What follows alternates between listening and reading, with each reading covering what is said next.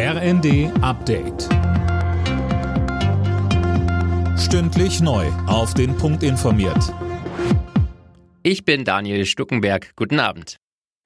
Die Reaktionen auf die Entlastungspläne von Finanzminister Lindner sind unterschiedlich. Wirtschaftsvertreter loben die geplanten Maßnahmen, SPD und Linke kritisieren sie als sozial nicht ganz ausgewogen. SPD-Chef Lars Klingbeil findet zwar gut, dass Lindner die Bürgerinnen und Bürger entlasten will, er sagte bei NTV aber auch, wir sehen, dass die Spitzenverdiener hier überdurchschnittlich entlastet werden.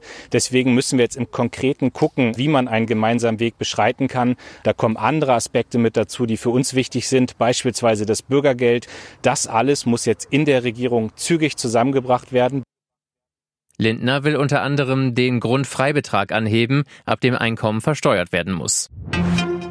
Die Bahn will ihren Service verbessern. Tausend neue Angestellte sollen Reisende in Zügen und an Bahnhöfen unterstützen. Außerdem werden bei Reisen jetzt längere Umstiegszeiten eingeplant. Das soll dafür sorgen, dass Bahnreisen zuverlässiger werden. Die Slowakei bekommt wieder Öl aus Russland. Auch Ungarn soll ab morgen wieder beliefert werden, heißt es vom slowakischen Unternehmen Slovnaft.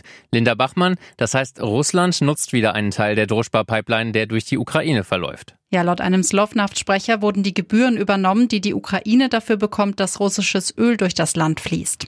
Weil es da bei der Bezahlung Probleme gegeben hat, waren die Lieferungen nach Ungarn, Tschechien und in die Slowakei eingestellt worden. Der russische Staatskonzern Transneft hatte das auf westliche Sanktionen geschoben.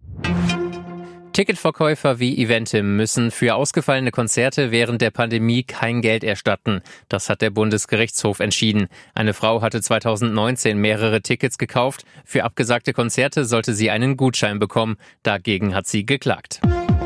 Alle Nachrichten auf rnd.de